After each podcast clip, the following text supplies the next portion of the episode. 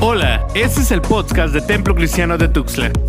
Quédate con nosotros que vas a escuchar palabra de Dios. Hermanos, a aperturar esta pequeña reflexión con un pensamiento este, de uno de los filósofos de la antigüedad, de esos filósofos clásicos como se le conocen ahora. Este, Aristóteles dijo hace mucho tiempo que ningún alma piensa sin ninguna foto. ¿sí? Eh, esa es toda la frase que él dice. ¿sí? Que no hay ninguna alma que piense sin ninguna foto. Me pareció interesante esa, esa expresión.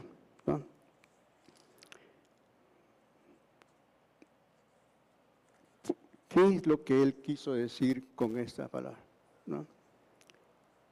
O sea que lo que él quiso decir que usted y yo pensamos a partir de una perspectiva que tenemos de lo que se trate, ¿no? De lo que se trate. O sea, cuando usted y yo pensamos es porque ya tenemos una imagen, ya tenemos una fotografía aquí de ese asunto que queremos hablar. Y parece ser, hermanos, que el capítulo 23 de San Mateo, como ustedes conocen, este es el capítulo polémico, podríamos decirle, ¿no? Porque aquí está Jesús enfrentándose con los escribas y con los fariseos. Y los fariseos tienen una foto, hermano. Ellos tienen una perspectiva de lo que es la vida cristiana, diríamos, para ellos. Pero aquí tenemos a Jesús que tiene otra foto, ¿no? Jesús tiene otra foto distinta de lo que es ser discípulos, ¿no? Así que entonces cada quien va a pensar a partir de esa fotografía que tiene acá, a partir de esa perspectiva que usted tiene. Y yo creo que Aristóteles tenía razón, hermanos, porque hoy día también cuando nosotros este, leemos a esos grandes pensadores, leemos a esos grandes escritores, los podemos percibir claramente desde dónde están viendo ellos, a partir de dónde están viendo lo que están diciendo. Y en cambio, si lo comparamos con otros escritores, encontramos que este está hablando del mismo tema, pero desde otra visión, ¿no? desde otra visión, desde otra perspectiva, desde otra formación. Entonces, eh, siempre, siempre se va a dar eso, ¿no? O sea, nunca vamos a tener un mundo completamente de acuerdo en todos los sentidos. Siempre va a haber una parte que va, se va a oponer a la otra parte. O sea, siempre va a haber oposiciones, hermano. Y aún en la vida, en la vida cotidiana, en la vida común, también hay este, varias maneras de ver la vida, ¿no? Y unos lo ven de una manera porque ya tienen una fotografía aquí, otros lo ven de otra manera porque tienen otra foto, ¿no? O sea, su alma está pensando a partir de la foto que tiene. Y, eso lo podemos comprobar a cada, cada día uh, y en, en diferentes partes del mundo, hermano.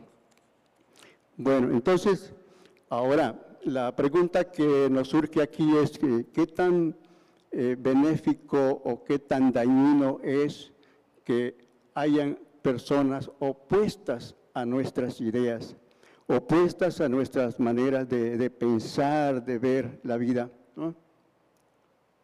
Eh, y sobre todo cuando se trata de estos temas que tienen que ver con el discipulado cristiano, que tienen que ver con la vida cristiana, este, nosotros, nosotros también vivimos en esa, en esa experiencia de la oposición, porque hay quienes comparten con nosotros nuestra doctrina, pero hay quienes no comparten nuestra doctrina. Y también nosotros, hermanos, también nosotros muchas veces no compartimos con las doctrinas de otros. porque nosotros tenemos una foto distinta y ellos tienen otra foto distinta. Y a partir de ahí pensamos, ¿no? De a partir de ahí pensamos. Entonces, hermanos, eso les invito a que veamos este texto de San Mateo capítulo 23 con esa doble, con esa doble fotografía que está aquí, eh, a través de estos personajes. Aquí están los escribas y los fariseos que tienen una foto. Y aquí está el Señor Jesús con otra fotografía. Y como estas fotografías son diferentes, cada alma, como dice Aristóteles, piensa de manera diferente. Y entonces se va a desarrollar esa oposición. Pero la pregunta es, ¿qué tan benéfica es esa oposición? ¿O qué tan dañina es la oposición? Si lo vemos, hermanos amados, desde, desde la perspectiva del Señor Jesús, el Señor Jesús, como el maestro, que es como se trata aquí en este pasaje, él supo sacar provecho de esa oposición. ¿sí? O sea, él no, ve, él no vio, perdón, de manera dañina la oposición de los escribas y los fariseos, aunque no compartían con él, pero él supo sacar provecho de esa oposición. Ahora, eh, Aristóteles, lo vuelvo a citar a él porque él es eh, uno de los filósofos que desarrolló la dialéctica. y, Aristóteles, al desarrollar la dialéctica, estaba diciendo, en otras palabras, que la oposición es buena. Cuando se, sabe manejar la oposición, se puede sacar provecho. Y, el Señor Jesús, aunque no está clasificado como un gran filósofo, pero él supo sacar provecho de la oposición de los, de los escribas y de los fariseos, hermano. Y así que a partir de ahí lo podemos ver a Jesús como un gran maestro un gran maestro que sabe sacar las lecciones aún de sus opositores. Y, si el Señor Jesús hubiera dedicado, se hubiera propuesto darnos una clase de didáctica a partir de este pasaje, hermano, el Señor Jesús hubiera usado, yo creo, hubiera usado dos láminas, ¿no? En una lámina nos hubiera puesto las ideas de los escribas y de los fariseos, y en otra lámina hubiera puesto sus ideas, ¿no? Y entonces nosotros podríamos apreciar mejor el contraste entre esta, esta forma de pensar de Jesús y la forma de pensar de los escribas y los fariseos. Y entonces nosotros tendríamos una visión sinóptica de estas ideas, hermano. Pero les invito, hermano, les invito a que trabajemos y, lo veamos de esta manera. No tenemos aquí dos láminas o yuxtapuesta, ¿no? Porque esa es la manera como se, se usaría aquí. Eh, si, si, estuviéramos en una clase, tendríamos que hacer una yuxtaposición aquí, es decir, poner estas ideas aquí y estas otras juntas, la una y la otra, para que nosotros podamos apreciar esas ideas y ver claramente los contrastes que están aquí. Entonces, hermanos, les invito a que eh, veamos este pasaje de esta manera. ahora, el, el versículo 1 de San Mateo capítulo 23 dice, Jesús habló a Jesús, a la gente y a sus discípulos diciendo. Observemos esto, hermano. Aquí hay dos datos importantes. Jesús habló a la gente, pero también a sus discípulos diciendo, y aquí empieza el, el contenido de su enseñanza. Dice, en la cátedra de Moisés se sientan los escribas y los fariseos. Así que todo lo que os digan que guardéis, guardadlo y hacedlo. Mas no hagáis conforme a sus obras, porque dicen y no hacen.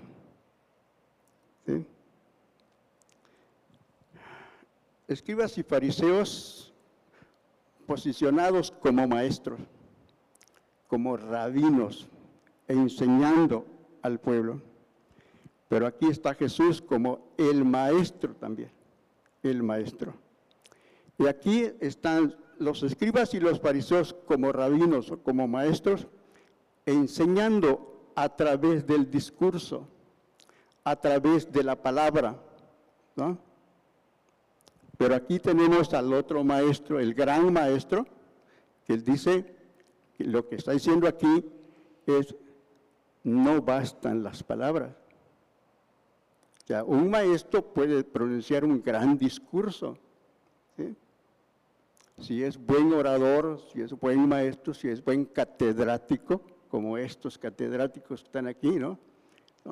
Lo puede hacer. Pero el otro gran maestro, el Señor Jesús, está diciendo, no se termina ahí nuestra tarea de maestro. La tarea del maestro va más allá de las palabras y tiene que ver con la práctica. ¿sí? Tiene que ver con la práctica. Por eso lo que tú estás señalando aquí es que los fariseos hablan, pero no practican lo que dicen. Pero el discípulo, el discípulo de Cristo, no solamente habla, sino que también practica lo que dice. Es decir, practica lo que conoce. Entonces, hermanos, aquí empezamos a notar que hay una diferencia entre cómo piensan ellos y cómo piensa Jesús, acerca del discipulado cristiano. Y, hermanos, lo que el Señor está señalando acá es que una cosa es predicar y otra cosa es poner en práctica. ¿sí? Entonces, estos maestros solo predicaban, pero no practicaban lo que predicaban. Ahora, lo que el Señor Jesús está contrastando aquí, entonces, que los discípulos de Jesucristo practican. Y quiero que observemos, hermanos, los verbos que están aquí todos los verbos que aparecen aquí son verbos de acciones, ¿no? Son verbos de acción. Dice, así que todo lo que os digan que guardéis, guardadlo y hacedlo. Guardadlo y hacedlo. Hacer. Mas no hagáis conforme a sus obras porque dicen y no hacen. Es decir, ah, una cosa es decir y otra cosa es hacer. Un maestro puede ser un gran catedrático diciendo mucho, pero no hacer nada de eso que dice. Y el Señor Jesús está diciendo, el discípulo de Cristo puede no decir mucho, pero hacer lo que considera que se debe hacer. Entonces, eh, aquí Jesús está poniendo el énfasis en la acción, en la acción, en la práctica, en el hacer.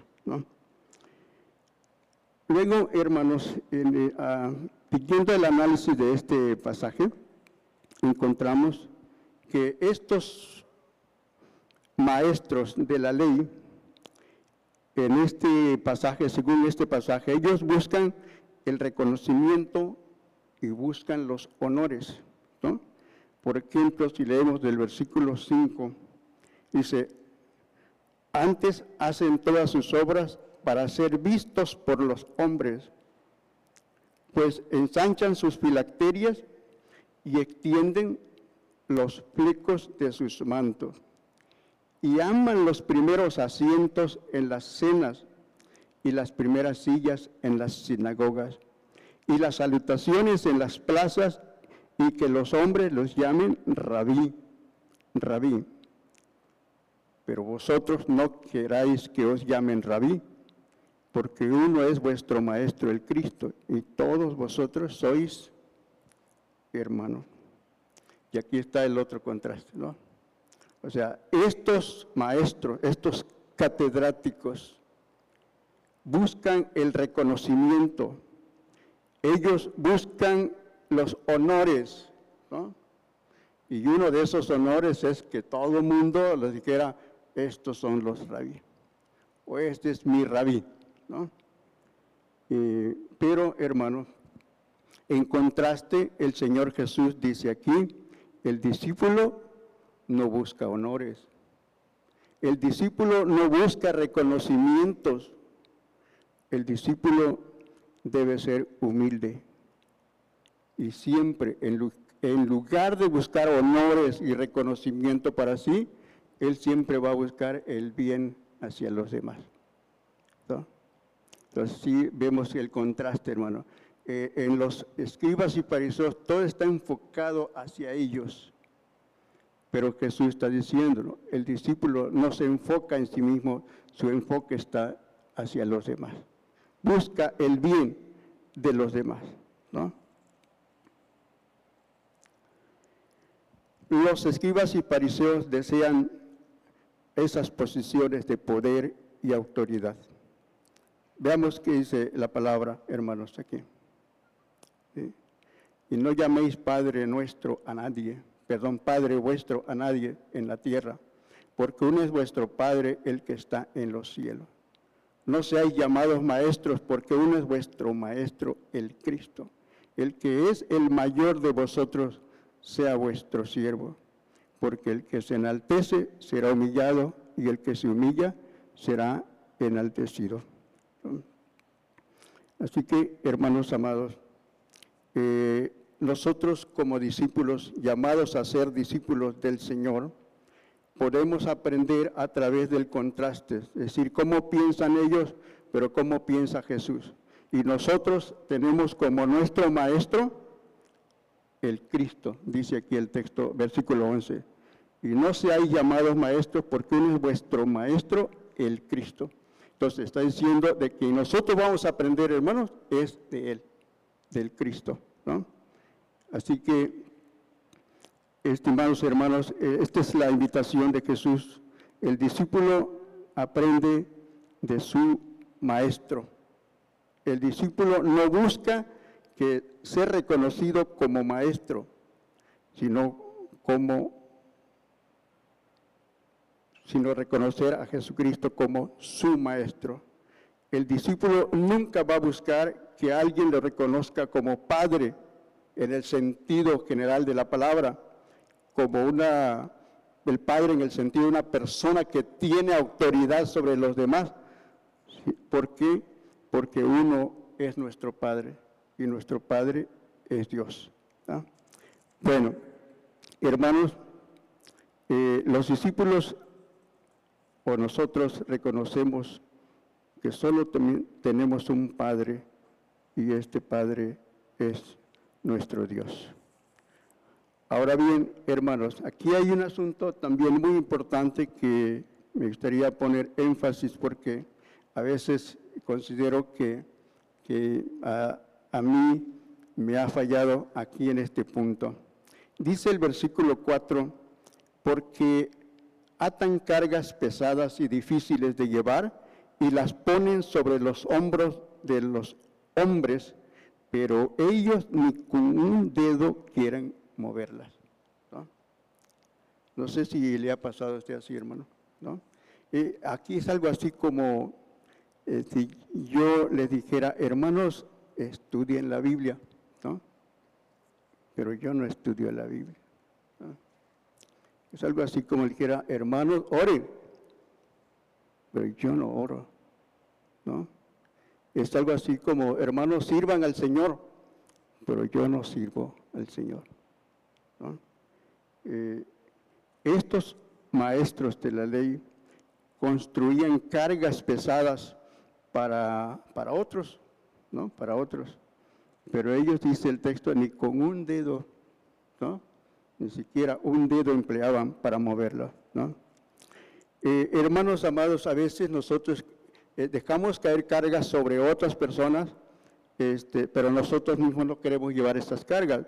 Entonces, en contraste, lo que Jesús nos está enseñando aquí es que nosotros, en lugar de poner cargas pesadas, deberíamos ser compasivos y gentiles con los demás.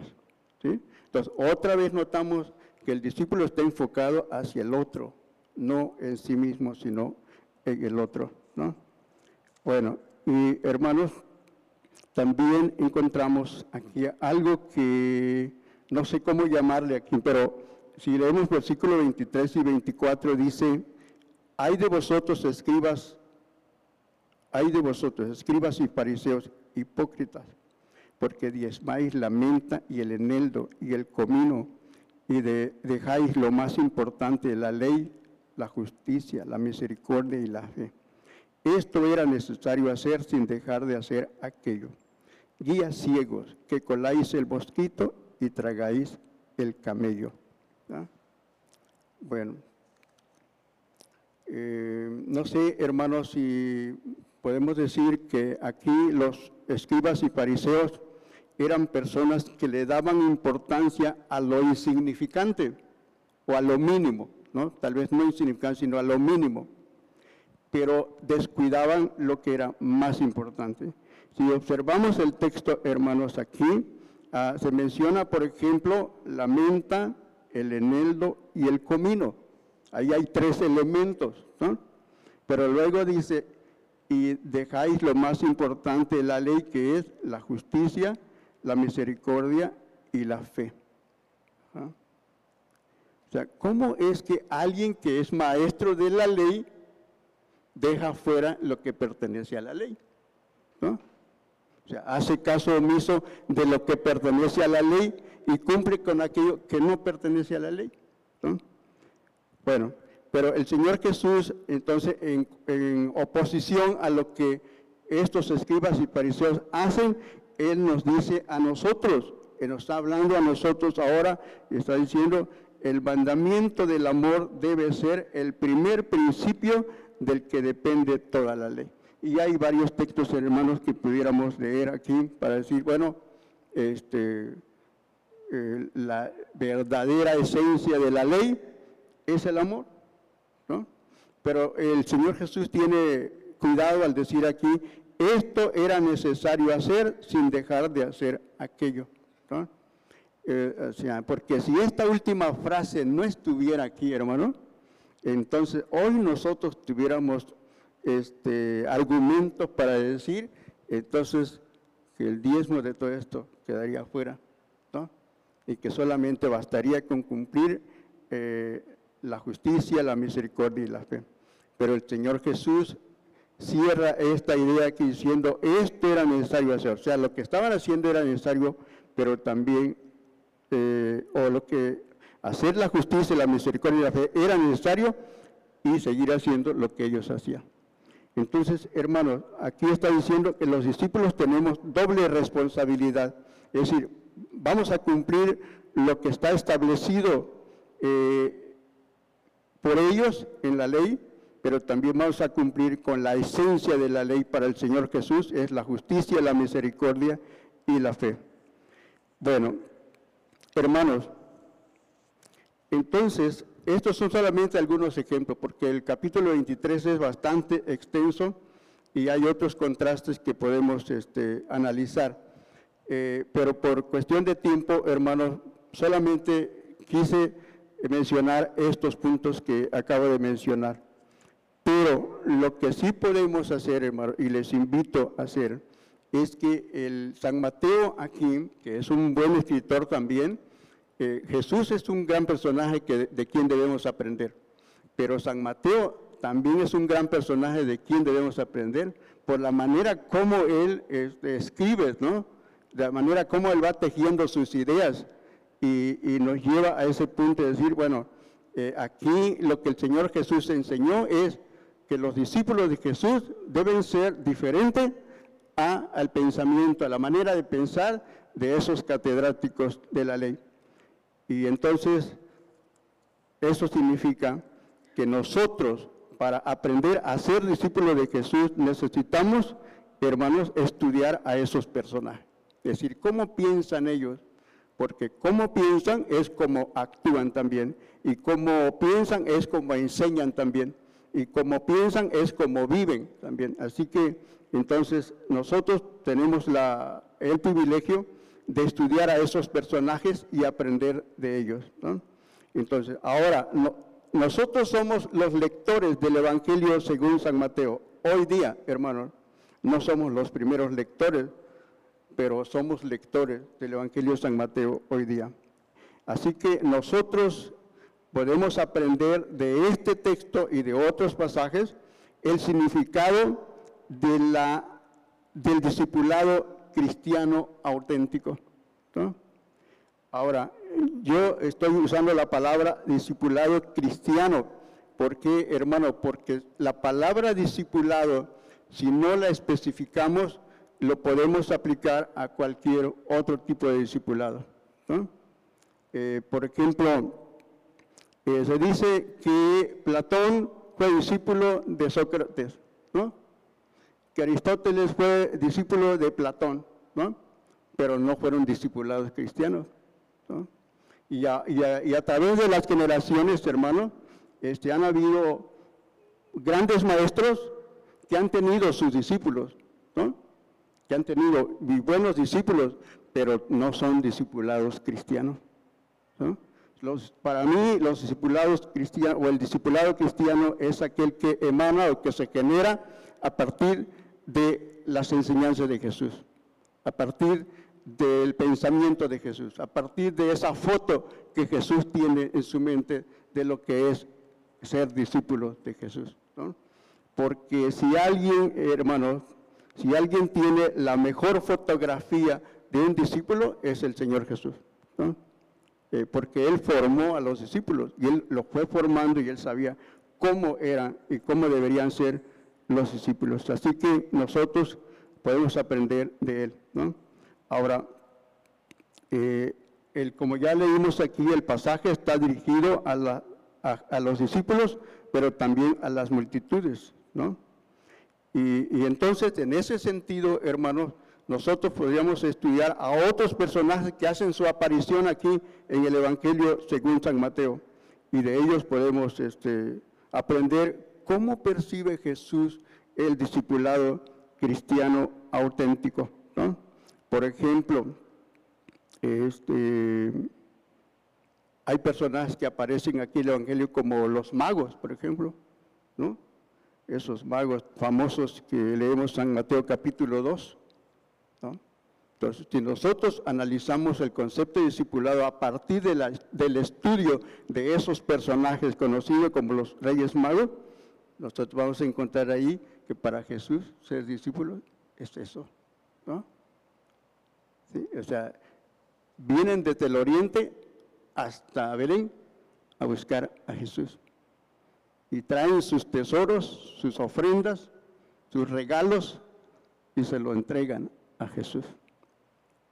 Cuando ellos van a regresar a su país, reciben una visión de que no regresen por el mismo camino y regresaron por otro camino. Entonces, si estudiamos el concepto de discipulado cristiano a través de esos personajes, pues, podemos encontrar, hermanos, este, muchas enseñanzas, ¿no? Eh, hay otros, otras personas como el centurión, que también es un personaje de quien nosotros podemos aprender ese concepto de discipulado cristiano. Y así podemos encontrar a otras personas más. Hermanos, les invito entonces a que nosotros tomemos el tiempo y meditemos en estas palabras que hemos escuchado hoy. Ah, yo creo que no lo hemos aprendido, pero ya lo escuchamos, ya lo sabemos, porque el aprendizaje es, es todo un proceso, hermanos amados. Pero si usted y yo regresamos al texto y nos ponemos a meditar y vamos analizando, en primer lugar, que Jesús nos dice que el discípulo hace la voluntad de Dios que el discípulo debe ser humilde, que el discípulo no busca honores para sí, sino busca el bien de los demás, que el discípulo no desea posiciones de poder y autoridad, sino que reconoce que el único que tiene poder y autoridad es el Padre y es el Maestro, el gran Maestro, el Señor Jesús. Hermanos, eh, pido al Señor que nos ayude para que esa foto que tenemos aquí, si no es la correcta, el Señor nos ayude a definir una mejor fotografía de lo que es el discipulado cristiano.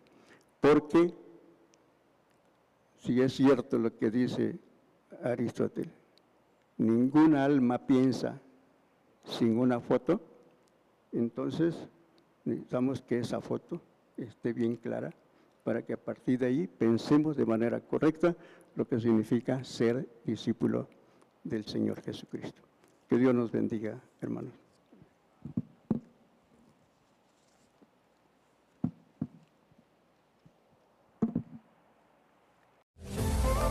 Esto fue el podcast del Templo Cristiano de Tuxtla. Recuerda que tenemos nuevos episodios cada semana. Dios te bendiga.